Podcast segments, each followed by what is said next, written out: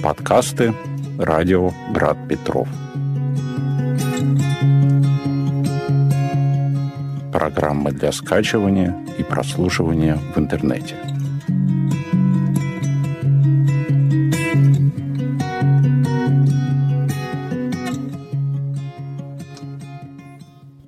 Здравствуйте, дорогие радиослушатели! В эфире передача «Новости подкастов». И сегодня у нас в гостях ведущий программы исследования исследователи Артем Гравин. Здравствуйте. И ведущая Верстова Арина. Мы сегодня анонсируем мини-цикл, который вышел на нашем сервисе подкастов. Называется он «Исследование мифа от Серебряного века к современности». Это новый цикл в рамках программы «Исследование исследователя». Артем, расскажи, пожалуйста, о чем этот выпуск? А, этот выпуск посвящен понятию мифа и тому, как э, это понятие исследовали несколько русских мыслителей, ученых.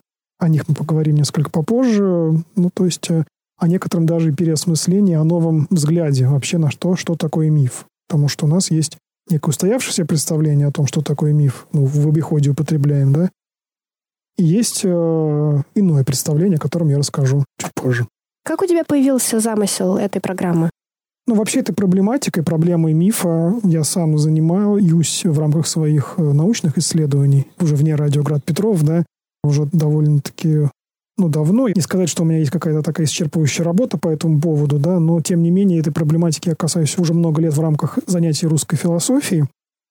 И в этом году так получилось, что у меня оформилось некоторое такое взаимодействие с Фондом наследия русского зарубежья, этот фонд, скажем так, поддерживает разного рода исследования, которые касаются того наследия, которое связано с учеными, повлиявшими на гуманитарное и не только гуманитарное знание в России и за рубежом, теми учеными, которые когда-то эмигрировали из России, но их эмиграция, она, скажем так, не прекратила, не ограничила их научную деятельность, а скорее создало некоторую такую новую тенденцию к научному развитию, к новым научным поискам. И вот как раз-таки первым из мыслителей, я же говорил, что я буду говорить о нескольких мыслителей, так вот первый из этих мыслителей это поэт, философ Вячеслав Иванов, который покинул Россию, как и многие э, деятели Серебряного века в 20-е годы. И э, как раз-таки его взгляд на миф, его переосмысление этого понятия для меня было отправной точкой в этом исследовании. Вот это взаимодействие с Фондом наследия русского зарубежья как раз-таки было основано на фигуре Иванова, но потом а присоединились сюда и другие фигуры, о которых э, я тоже расскажу. Это Алексей Федорович Лосев, э, Роберт Бёрд, Людмила Гатишвили. Ну, так, если кратко.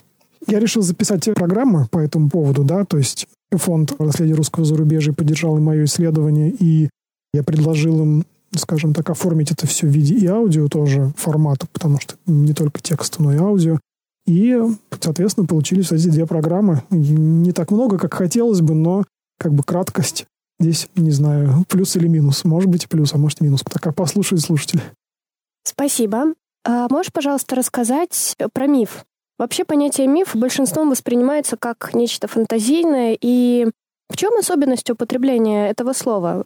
Привычно в голову приходят ассоциации со сказкой, чем-то ненастоящим, недостоверным, а иногда даже и с чем-то уничижительным. И многие из нас привыкли понимать так, а, а как правильно, как на самом деле обстоят э, дела с мифом? Ну, говорить о правильно-неправильно мне сложно, потому что все-таки я рассматриваю одно из точек зрения, и сказать, что у нас есть какое-то устоявшееся мнение с точки зрения науки относительно мифа я не могу, но есть, по крайней мере, разные точки зрения, их стоит обговорить, да, как минимум две. Вот есть одна точка зрения, которую вот э, ты представила, да, что мы часто говорим о когда хотим кого-то, например, э, обличить во лжи, да, вот он мифы создает, например, да, или все это миф, понятно, да, вот с, таки, с такой интонацией сказанное слово миф, оно включает в себя ну, такое, как ты сказал, уничижительное значение, да, что-то ненастоящее, фантастическое, ну, сказочное. Возьмем книжку, которая, наверное, некоторые наши радиослушатели в детстве могли читать, там «Мифы древней Греции и Рима», Куна, где там изображены разные боги, вот они там что-то ходят, делают, такие, как, как будто бы как люди.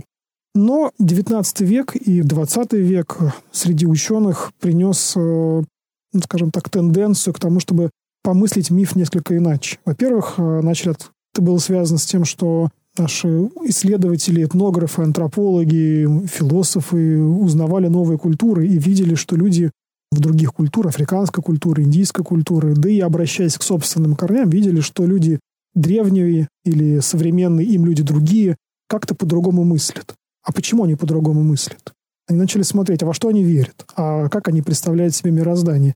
И пришли постепенно к выводу о том, что мышление человека вполне себе может определяться тем мифом, в который он верит. То есть, э, ну, например, какой-нибудь представитель африканского племени, он верит в какое-то определенное устройство Вселенной, да, то есть есть, например, боги какие-нибудь на небе, какие-нибудь башки на земле, ну, предположим, да, я сейчас это все угрубляю очень сильно, и исходя из этого он полностью выстраивает свою жизнь. То есть у него есть распорядок дня определенный, подходящий под это, под, mm-hmm. это, под этот взгляд. У него есть, не знаю, какие-то представления о жизни и смерти, отношения к другим людям, к родственникам и так далее. То есть полностью его жизнь выстраивается полностью относительно того мифа, в котором он живет. Потому что он и живет в нем. Для него это не какой-то рассказ. Для него эти боги реальны, потому что он их видит, слышит. Не знаю, если он шаман, то он действительно там у него какие-то опыты переживания какой-то иной действительности происходят. И исходя из этого, его жизнь, ну, скажем так, его оптика восприятия действительности меняется. Но это, казалось бы, да, какой-то африканец. С другой стороны, начали смотреть на более развитые религиозные представления. И оказывается, что если под мифом понимать образ мира, да, образ, оптику взгляда на мир, да, вот какого-то представления о том, как мир устроен, то и в более развитых мировоззрениях это тоже работает. То есть человек, опять же, рассматривает окружающую действительность и анализирует окружающую действительность и выстраивает свою жизнь относительно окружающей действительности, исходя из того, какое, ну, скажем так, какая модель или какая матрица действительности а, им принимается. Какой набор положений, набор, э, не знаю, вероучений, того, что он принимает на веру, становится частью его жизни. Больше того, уже исследователи 20 века обнаруживали точно такое же мифологическое, ну, можно сказать, в кавычках или не в кавычках, мышление у современного человека, который, ну, большую часть знаний, которые он имеет, принимает на веру. Да, вот, например, а, даже самое банальное, что я могу сейчас привести, человек может спрашивать, что находится в космосе. Ему скажут, там огромное темное пространство, там где звезды. Ну, по сути своей, это принятое на веру знание, которое он никогда не проверял. Угу. То есть он это принимает как данность, да, вот что вот над ним такое вот небо, да, вот там бесконечное пространство, может быть так, а может быть он верит, что оно конечно, я не знаю, у каждого конкретное представление, но которое он прочитал в том или ином учебнике, да. Он может посмотреть на человека и сказать, что вот он кусок мяса, а может говорить, что в нем есть душа. То есть, вы понимаете, вот совокупность э, вот этих вот взглядов, оно формирует его представление о действительности. Но когда они складываются в единую какую-то картинку, такая мозаика, да, вот представление о небе, о человеке, о земле, о городах, там, об, обо всем на свете, все это складывается в какое-то одно большое, ну, скажем так, представление, одно, угу. один большой рассказ, как будто бы, да, одно большое повествование, какое-то большое художественное произведение. И вот именно оно является определяющим для человека, ну, скажем, определяет его жизнь. И, в общем, исследователей мифа было много. Это не маргинальное какое-то течение, это были и французы, там, например, Алан Барт, и в России упоминаемые нами мыслители, которые были и этнографы, антропологи, и философы, задались вопросом и постепенно реабилитировали это слово, выведя его исключительно из такого уничижительного значения к чему-то такому, что присуще каждому из нас. То есть у каждого из нас есть какой-то миф. И поэтому, например, словосочетание «христианский миф» вот в рамках этих исследований, оно не имеет отрицательной окраски. То есть если бы мы, например, в веке в 17-18 сказали христианский миф, это было бы какое-то такое, наверное, оскорбление, да, что вот mm-hmm. христиане что-то, чего-то там выдумали, да, что вот Евангелие — это какая-то мифология, как будто бы как языческая. А если мы заходим в эти тексты, то здесь словосочетание исламский миф, христианский миф — это разные представления о жизни, разные представления о мире и о человеке. Угу. То есть это какая-то определенная модель мышления и понятия всего, что вокруг тебя. Да, да, которая, складывается больше... из разных представлений, угу. да. Ну, ты, ты понимаешь, что ты сказал, как будто тебе больше нравится, но здесь дело не нравится, потому что ты уже Которая рождаешься. ближе? Не Или... только ближе, ты уже рождаешься, угу. ты понимаешь, тебя с детства учат определенным взгляду на это мир. Да. Ты пришла в школу, тебе рассказали, что мир устроен так-то и так-то, но ты это не проверяешь. Ты просто берешь учебник и принимаешь это на веру. Угу. Вот. А дальше уже ты решаешь, соглашаться с этим, не соглашаться, или ты там, не знаешь, веришь, веришь в плоскую землю, где-нибудь прочитал статью. Это тоже может быть, и ты берешь тоже это на веру, понимаешь? Вот. И много-много-много чего ты принимаешь на веру, но дело в том, что принимая это на веру, ты так проживаешь свою жизнь. Ты ее строишь относительно того, что ты приняла на веру. Ну, я тебе могу привести такие банальные совершенно вещи. Предположим, у тебя есть, например, какая-нибудь собачка и кошечка, э, предположим, да, ты можешь их считать э, бегающими мешками с костями и мясом, а можешь считать их живыми существами. То есть в них есть некоторое, ну, угу. предположим, подобие души какой-то. Вот в первом случае ты их можешь спокойно, знаешь, пинать и убивать. Банально, да? Как, ну что, куски мяса бегают, что с ними, что с ними взять? В другом случае в них есть жизнь. Вот эти две разных веры формируют два разных твоих отношения к миру, два разных мифа. Вот. Но это такие примеры довольно-таки простые, но я думаю, что они могут э, пояснить мою мысль, то, о чем я говорил. Я считаю, что эта тема очень интересная. Спасибо за твой ответ. И почему ты вообще заинтересовался темой мифа? Как ты к этому пришел? Ну, я уже упоминал о том, что я занимаюсь э, исследованием русской религиозной мысли, русской религиозной философии, и в ее рамках также есть э, несколько ученых и философов, которые к этой тематике обратились. Так вот, например, Алексей Федорович Лосев, которым я занимаюсь в своих научных исследованиях несколько лет, он тоже посвятил целый труд проблеме мифа, он называется «Диалектика мифа», и там есть дополнение к диалектике мифа, такое две книги, которые соединяются в одну. И э, занимаясь, так сказать, исследованием мысли Лосева, я и для себя находил какие-то ответы о том, что такое миф. Потом я заинтересовался теми, кто мог повлиять на Лосева. Это не только Россия, это вот, например, немецкая классическая философия, вроде Шеллинга, у него были специальные работы, посвященные мифологии. Это и отечественные антропологи, отечественные этнографы и исследователи языка. И тот человек, которого он называл своим учителем, Вячеслав Иванович Иванов, у него было много размышлений о мифе, о прамифе, о мифологиях. Таким образом сложился мой интерес к мифу. Потом же я обнаружил, что и современные исследователи мифа также обращаются к этой проблематике. И пытаюсь продолжать эту мысль, пытаюсь продолжать, пытаюсь вообще понимать вообще, что за этим стоит. А вот ты упомянул современных мыслителей, и у меня назрел вопрос, что такое современная мифология?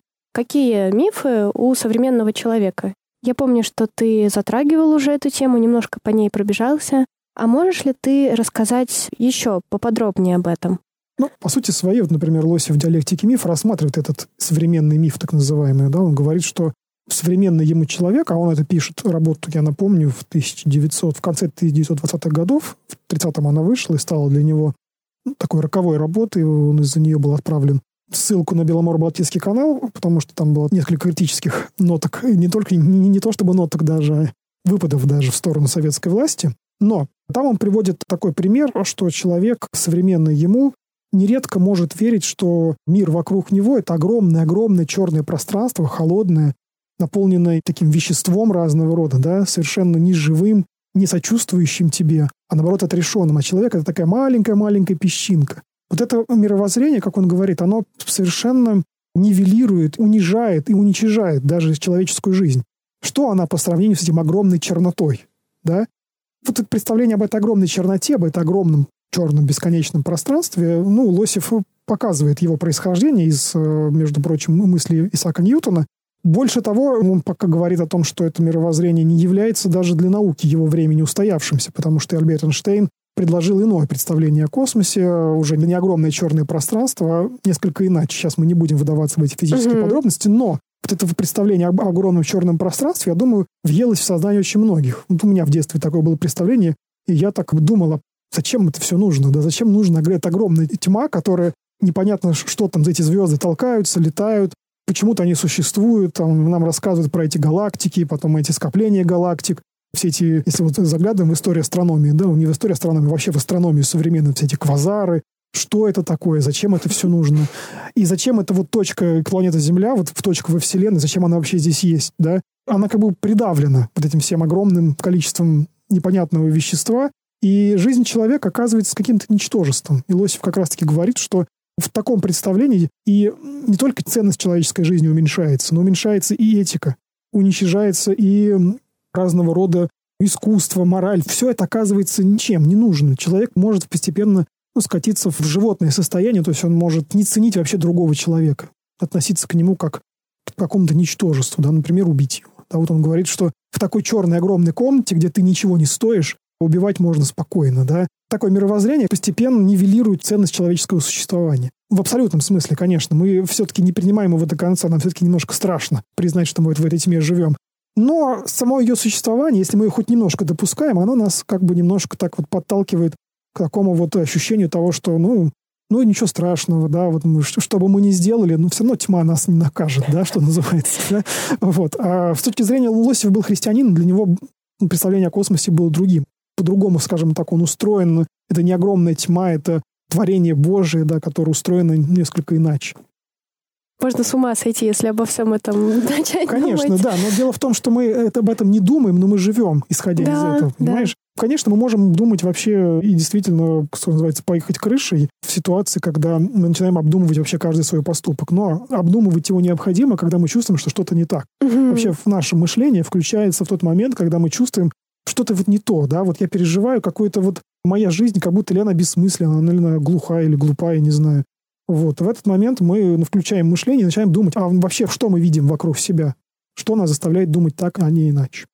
Артем, расскажи, а какие мыслители тебе помогли? Вот помимо Вячеслава Иванова и Алексея Федоровича Лосева, каким ты обращался? Может, современные какие-то? Да, я, я упоминал о современных мыслителях, и, собственно, замысел моего исследования и замысел тех программ, которые были записаны вошли в итоге в этот самый подкаст, который мы обсуждаем, подразумевает, что в первой программе рассказываю о Вячеславе Иванове и об Алексее Федоровиче Лосеве, а во, втором, во второй программе я говорю о том, как их идеи повлияли на современные гуманитарные исследования. Конкретно я беру двух людей. Одного это американский славист, то есть исследователь русской культуры Роберт Бёрд. Вот он всю жизнь посвятил исследованию России. Вот он любил Россию, любил русскую культуру и занимался ей из-за рубежа. И второй человек — это Людмила Арчиловна Гагатишвили, отечественный мыслитель. Она всю жизнь проработала в Институте философии Российской Академии Наук, хотя имела грузинские корни, жила в России и писала по-русски. Да, это был русский мыслитель. Так вот, эти четыре человека для меня стали такой базой для этого исследования. Есть какие-то тематически схожие программы в рамках передачи исследования исследователей, которые уже были выпущены ранее? Если мы говорим об этом мини-цикле, Хотя он отличается тем, что здесь нет гостя, здесь я один рассказываю. Mm-hmm. В этом, наверное, его принципиальное отличие. Наверное, стоит это приговор, проговорить. Но особенность этого цикла заключается в том, что он такой философский, да, то есть у меня есть циклы, которые исторические, да, там, например, вот когда мы говорили о реформации, или цикл об истории церкви, вот с Петром Чистяковым мы записывали, были циклы, посвященные проблеме науки и религии, да, физики, вот мы говорили о космосе с Нестеруком. А вот, например, когда мы говорили с Дмитрием Сергеевичем Курдебайло о символе, да, это был такой философский цикл, действительно, где нужно включать абстрактное мышление, как ты говоришь, думать о многом, да. Mm-hmm. Вот, мне кажется, что вот э, с этим циклом, с циклом о символе, его можно вполне себе ну, рассматривать в некоторой такой паре. И также можно сюда добавить наши два цикла с Дмитрием Сергеевичем Бирюковым, посвященных богословию Григория Паламы, тоже непростые циклы, там есть упоминание тех мыслителей, о которых мы говорили сегодня. Там есть слова и о Лосеве, и немножко об Иванове. Так что эти циклы можно как-то совместить для тех, кто интересуется именно религиозной философией. Да, то есть вот такие философские циклы, их можно просматривать отдельным блоком. Отлично. Мне кажется, это очень здорово и интересно. И в завершении, что ты можешь анонсировать? Какие передачи готовятся к выходу? Или, может, уже вышли? Да, вышло еще несколько программ, которые мы тоже, я думаю, обсудим в рамках новостей подкастов одна программа по слабой теологии, такой mm-hmm. вот новый тренд в богословских исследованиях, где вообще представление о Боге рассматривается с позиции его слабости. Очень необычной такой перспективы, Ого. да. Да, то есть э, обычно Бог предстает такой сильный, значительный. А вот э, гостья, которую я пригласил, Любовь Петрова, она э, как раз-таки рассказала о тех современных богословских изысканиях, современных богословских размышлениях, которые рассматривают Бога как слабого. Ну, слабость. Э, мы поговорим об этом, почему. В первую очередь, конечно, связано с тем, что он разрешил себя распять. Да, вот в этом его некоторая слабость и одновременная сила. Но мы поговорим об этом подробнее. Был цикл, опять же, философский о феноменологии. Да, вот такой непростой тоже цикл, но мы тоже можем о нем как-нибудь поговорить. Сейчас э, дозаписывается программа про аллегорию наверное, необычная тематика для программы исследования исследователя. То есть э, мы берем вообще одно понятие, как вот я взял понятие мифа, но оно все-таки связано в большей степени с религиозностью и как-то к тематике нашего радио очень подходящее в этом смысле, как мне кажется. С другой стороны, понятие аллегории, оно вроде бы какое-то такое литературное, да, как вот, например, метафора, аллегория, там, не знаю, сравнение, эпитет. Вот взято только один термин аллегория, и мой гость, которого я пригласил, Федор Борисович Щербаков, он рассказывает о том, как человек учился строить аллегории. То есть как он учился находить, скажем так, ассоциации между разными вещами. Например, между огнем и теплом. Да? То есть тепло связано с огнем. Солнце — это первый бог. Ну, или еще какие-то, да, вот такие ассоциации. Луна — это грусть, там, или еще какие-то, да, вот, mm-hmm. эти, вот, вот эти вот разные. Как человек постепенно исторически подошел к такого рода практикам. Почему это важно? Потому что аллегории все-таки стали частью вообще нашего художественного мышления, не только художественного, многих литературных произведений построены на аллегориях. Но на том, что есть некоторые сравнения, есть некоторые сопоставления разных образов между собой. Но и это же было учтено и в христианском богословии. Ну, например, а, мы берем образ Христа как жениха. Очень часто употребляется термин «Христос» как жених. Но э, в прямом смысле слова он не жених. Да? То есть у него нет свадьбы в прямом смысле слова. Но есть здесь некоторое аллегорическое толкование, да, и вот э, есть э, здесь пример употребления аллегории в богословии. Ну, такой цикл частично связан с литературой, частично связан с историей, ну, частично вот с богословием. Тоже я бы готов его анонсировать, он практически записан, осталось немножко. И еще одна программа, еще будет, скорее всего, цикл по, вот я говорил, слабая теология, а здесь политическая теология. Вот, э, тоже новый тренд в религиозно-философских и богословских исследованиях. Э, ну, я о нем тогда расскажу уже, когда выйдет.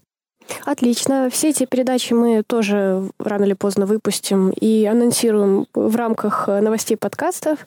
И я призываю всех заходить на наш сервис и искать там мини-цикл исследования мифа от Серебряного века к современности. И слушать. Мне кажется, это очень интересная тема.